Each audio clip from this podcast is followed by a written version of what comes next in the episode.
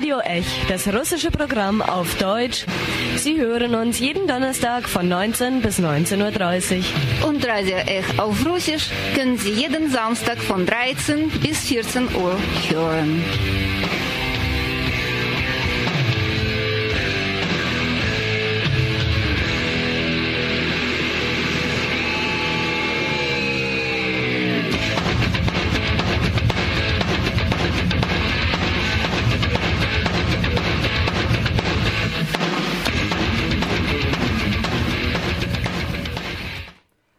Guten Abend, liebe Zuhörerinnen und Zuhörer. Guten Abend, liebe Radiohörer. Ja, heute im Studio sind Dima und Sveta. Und äh, wir haben heute eine Nachrichtensendung. Äh, Nachrichten aus Russland sind leider ziemlich traurig. Gerade jetzt, ja, es geht bei uns äh, im Unterschied zu vielen anderen Sendungen jetzt nicht um St. Petersburg, sondern äh, eigentlich auch um St. Petersburg, aber eben nicht um Terroranschläge, sondern um andere Ereignisse, die ähm, weniger Aufmerksamkeit erregt haben und über die wir deswegen hier eher informieren möchten. Ja, und erst äh, werden wir über versuchen, äh, die Europäische Universität in St. Petersburg zu schließen, sprechen und dann äh, die neue super aktuelle Nachricht. Äh, und die wirklich schlimme Nachricht. Schlimmer ist, dass seit zwei Wochen in Tschetschenien Massenrepressionen gegen schwule Männer sind und auch gibt es schon Tote und Hunderte Verhaftete und die Situation bleibt so kritisch, dass äh, Menschenrechtsorganisationen schon äh, Telefone und E-Mails äh, eröffnet haben, wo man anrufen kann und äh, auch äh, Hilfe bei Evakuierung aus Tschetschenien bekommen kann. Zum Beispiel kafkas.lgbtnet.org.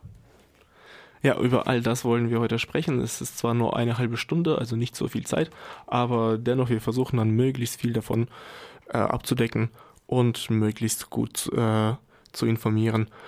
Nun, äh, zuerst, wir haben äh, vielleicht doch alle gehört darüber, dass die Zentraleuropäische Universität in äh, Budapest geschlossen werden soll.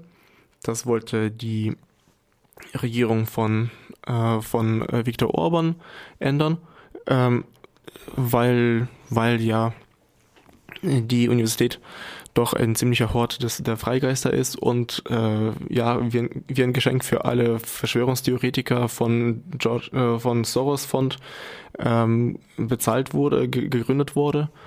Und ja, das ist natürlich ein guter Grund für jeden Nationalisten, so etwas schließen zu wollen. Aber anscheinend geht es eher um politische Ziele, äh, die Macht an sich zu reißen und oder beziehungsweise zu, äh, zu festigen. Nun, äh, das hat in der, in der EU tatsächlich sehr, äh, breite Wellen äh, geschlagen, aber gleichzeitig wird in St. Petersburg äh, gerade versucht, eine ebenfalls eine vergleichbare Universität zu schließen, vielleicht nicht so große, aber genauso wichtige, ähm, eine, die auf internationalem Niveau unterrichtet und wo auch forscht. Das ist die Europäische Universität St. Petersburg. Sie ist ebenfalls vom Soros äh, Foundation äh, gegründet worden oder, oder wird immer noch finanziert. Und äh, darüber hinaus machen sie tatsächlich, und das kann ich auch aus persönlicher Erfahrung auch berichten, äh, machen sie wirklich eine Top-Forschung, eine wirklich auf äh, internationalem Weltniveau und äh, bilden auch wirklich gute Doktoranden und äh, andere Forscher aus. Ähm, hier scheint es, äh, scheint es jetzt weniger sogar an, äh, an politischen Zielen zu liegen. Natürlich ist, sind das auch alles Freigeister und äh, deswegen eher stehen sie in Opposition zum heutigen Regime in Russland. Allerdings ähm, die Vorgehensweise der Staatsbehörden äh, scheint eine andere zu, zu, sein, ist eine völlig andere. Ähm, man versucht das eigentlich eher über die Wege zu, schlie äh, zu schließen, dass man sagt, ja, es werden nicht alle Vor äh, Vorschriften erfüllt. Und das Problem ist tatsächlich, dass in Russland mehrere Behörden existieren, die unterschiedliche Vorschriften an solche Bildungsinstitutionen und Forschungsinstitutionen ähm, eingeführt haben und die sind alle letztlich dafür zuständig zu überwachen, dass äh, die Bildung quasi ein entsprechend, äh, entsprechendes Niveau aufweist. Nun, äh, die Forderungen können sich gegenseitig widersprechen und in diesem Fall äh, ist, das, ist das so ein Fall, dass äh, die Europäische Universität äh, manche Forderungen einfach nicht erfüllt. Und das wird jetzt einfach als äh, Vorwand genutzt, jetzt schon seit dem letzten Jahr, die äh, der Europäischen Universität, man könnte sagen EU, das äh, Recht zur Forschung und zum, zum Ausbilden einfach zu entziehen.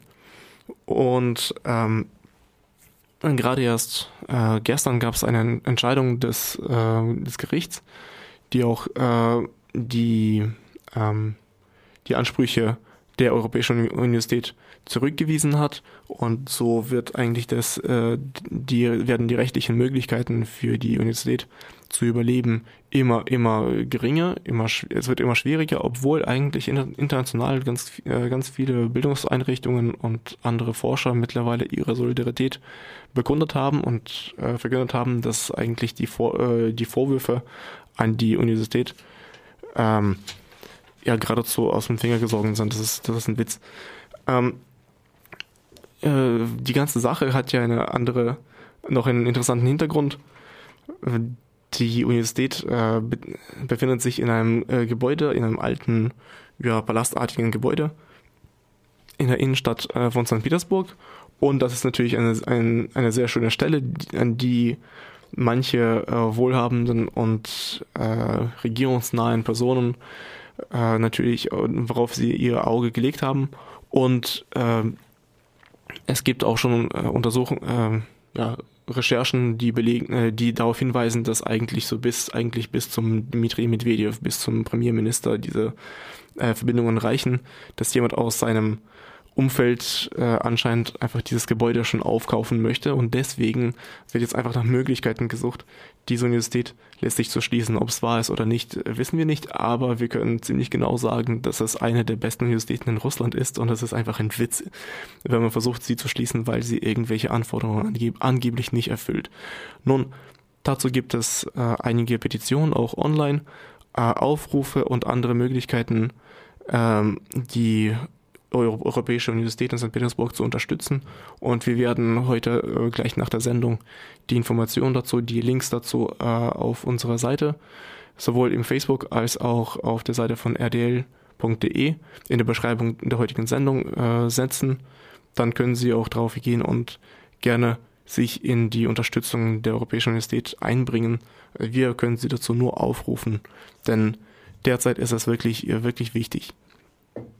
Ähm, deswegen, damit schließen wir jetzt diesen, dieses kurze Thema.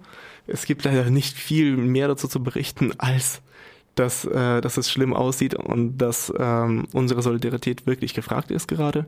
Ja, und die Univers Europäische Universität ist auch für viele deutsche Wissenschaftseinrichtungen auch ein wichtiger Partner. Es gibt viele Partnerschaftsverträge mit deutschen Hochschulen und Forschungsinstituten. Ja, äh, die ist, wie, soll, wie soll man sagen, das ist einfach, die, die ist wirklich sehr, sehr gut vernetzt, äh, sehr gut international aufgestellt. Es ist wirklich ähm, eine der wenigen Universitäten in Russland, die wirklich so gut aufgestellt sind. Ähm, ja, deshalb einfach die Petition unterschreiben und äh, das wir selten äh, fragen wir euch etwas zu unterschreiben, aber in diesem Fall ist es, denke ich, wichtig. Genau, in diesem Fall ist das für uns auch persönlich wichtig. Jetzt kommen wir zu unserem zweiten Thema. Heute, das ist sehr traurig, es seit zwei Wochen sind in Tschetschenien Massenrepressionen und Morde gegen schwule Männer. Äh, ja, es ist schwul in Tschetschenien zu sein. Es war nie leicht. Es ist ein sehr schweres Leben. Aber jetzt seit äh, am Montag hat die Novaya Gazeta in Moskau einen Artikel publiziert.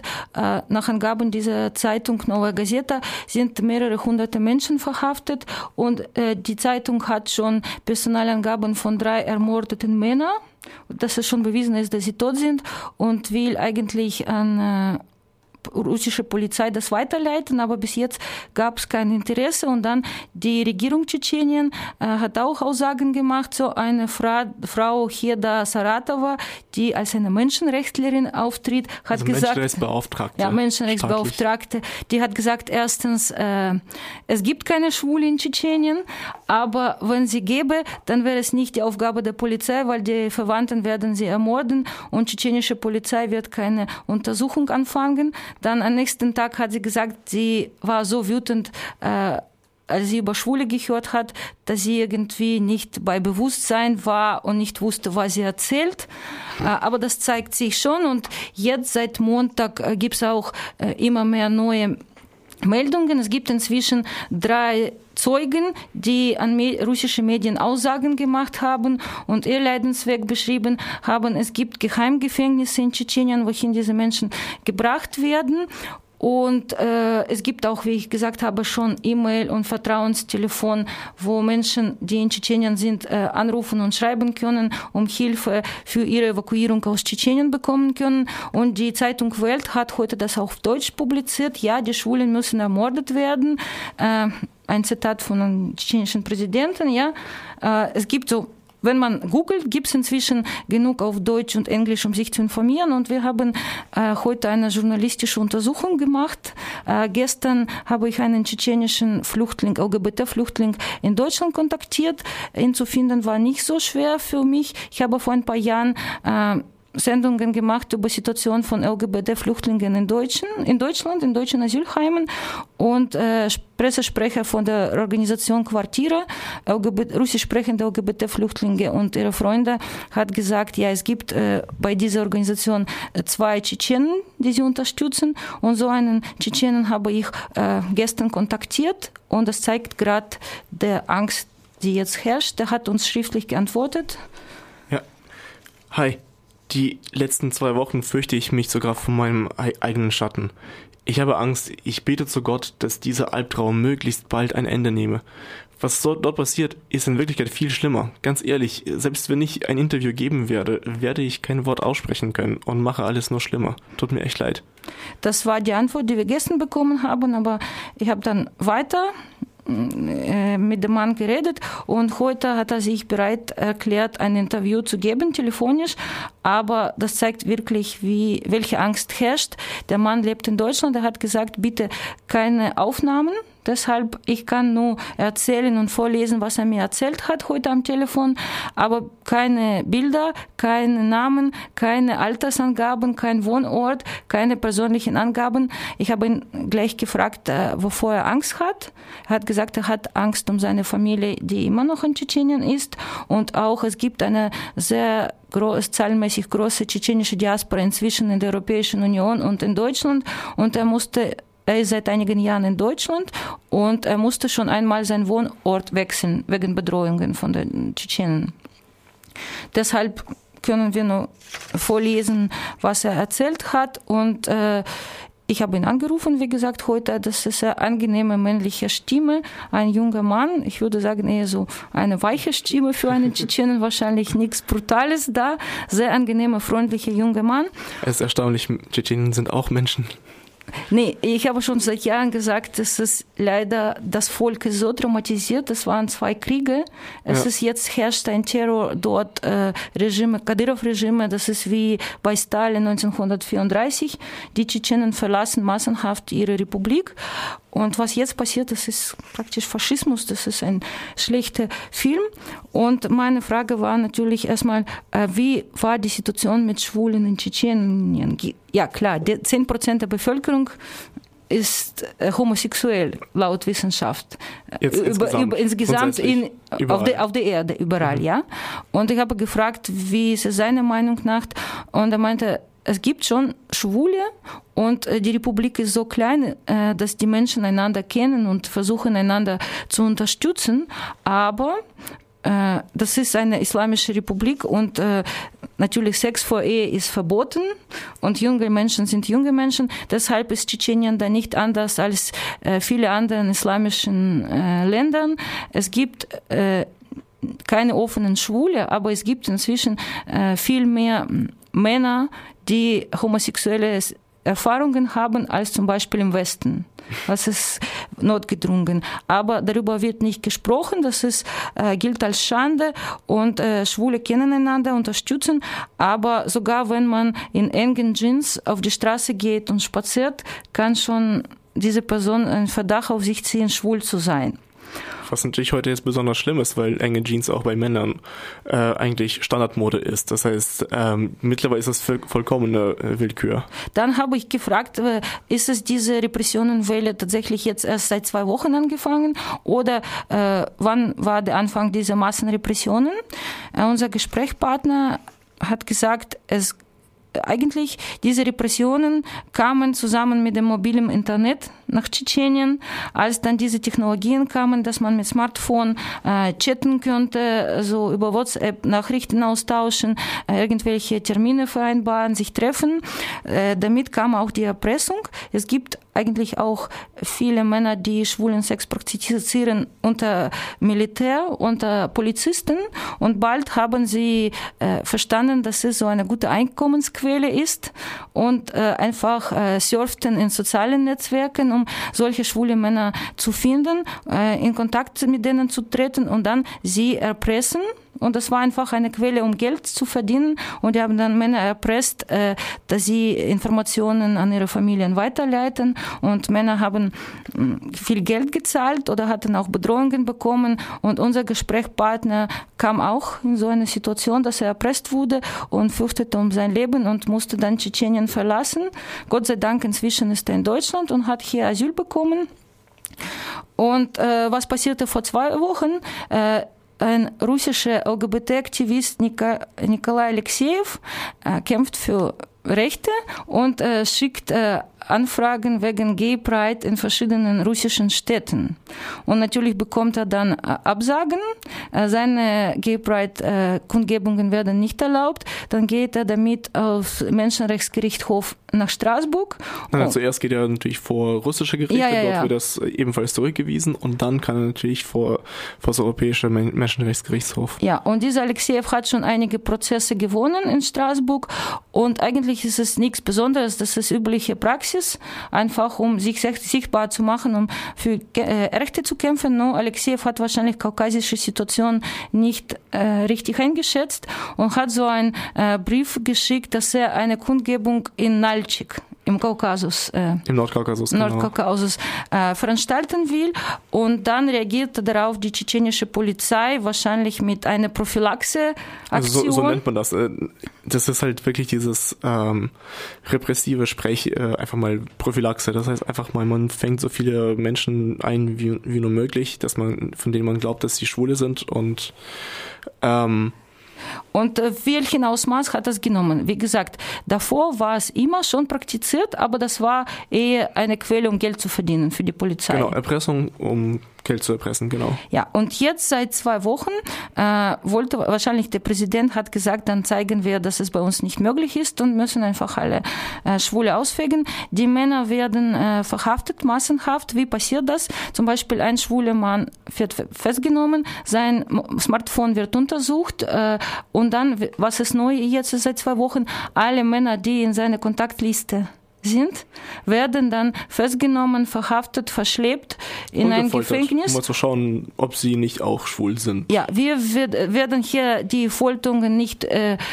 beschreiben. Das kann man im Internet finden und selbst lesen. Das ist einfach alles grausam. Äh, wie gesagt, es geht schon um Hunderten und äh, drei Tote. Und mein Gesprächspartner hat gesagt, ein Bekannter von ihm äh, wurde gerade aus einem so einem Gefängnis freigelassen die, die Polizisten irgendwie untersuchen und wenn sie finden, äh, dass jemand unschuldig ist, dann kann die Familie diese Person freikaufen, er wird freigelassen, aber äh, viele Menschen haben Angst, äh, haben, also sie sind gefoltert und dann sagen sie die Namen und je mehr. Also irgendwelche Namen. Es ist nicht unbedingt äh, so, ich meine, das ist Folter. Es ja, ist das nicht ist einfach so, dass sie wirklich irgendwelche andere Schwule verraten, sondern es, es können irgendwelche Namen sein. Ja, und äh, das ist was nur ist, dass die Männer, die mit Schwulen nichts zu tun haben, nur zufällig in diesen Kontaktlisten im Telefon waren. Sie werden jetzt auch, weil Oder sie angeblich schwul sind, verhaftet. Und dann, äh, was mein Gesprächspartner gesagt hat, je mehr man, man, man Namen nennt, desto länger wird man dort in diesem Geheimgefängnis gehalten. Ja, Weil es natürlich mehr, mehr, Namen, Frage, ne? mehr, mehr Namen, mehr Geld, mehr Repressionen. Ja. Und sein Bekannter war jetzt eine Weile in einem Gefängnis. Die Medien berichten über ein äh, Gefängnis in der Stadt Argun. Unser Gesprächspartner hat gesagt, das war ein anderes Gefängnis in einem anderen Ort. Und sein Bekannter sagte dort, äh, das Gefängnis war voll. Jeden Tag wurden 10 bis 20 Männer gebracht die dann gefoltert werden. Einige kommen raus, einige nicht. Dann habe ich gefragt über diese Ehrenmorde, ja. Was passiert dann mit Männern, die tatsächlich schwul sind oder wird gedacht, dass sie schwul seien. Er sagt, äh, es ist nicht so, dass alle tschetschenische Familien irgendwie nicht aufgeklärt sind. Es gibt schon Ausnahmen, wo Familien äh, zu Personen stehen. Nur äh, das ist eine sehr schmerzhaft, ein sehr schmerzhaftes Thema. Die Verwandten können nicht so viel machen. Und um sich zu schützen, sagen sie, nee, äh, wir stoßen ihn aus aus unserer Familie. Und wenn zum Beispiel jemand schon umgebracht wird, dann sagt die Familie, das ist nicht unser Sohn, nicht unser Bruder mehr und schützt dadurch sich selbst, weil sie denken, die Person ist schon sowieso tot oder wird bald tot sein.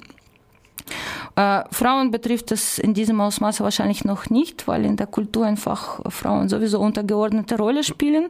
Jetzt betrifft das äh, Männer und ich äh, habe gefragt, wie können wir darüber berichten, um Personen zu schützen. Unser Gesprächspartner meint, äh, es gibt viele Schwule, die jetzt sagen, äh, dieser Alexejew hat ihre Situation verschlechtert. Seine persönliche Meinung ist aber, man muss natürlich äh, diese Sachen publik machen. Je mehr Öffentlichkeit darüber erfährt, desto mehr wahrscheinlich ist die Chance, dass diese Massenmorde und Repressionen irgendwann ein Ende nehmen. Aber natürlich ist es wichtig, keine Angaben zu machen und er hofft, äh, dass wenn jetzt das alles so hoch in den Medien kocht, dass es nicht dann nächste Woche schon vergessen wird. Das ist eine große Hoffnung.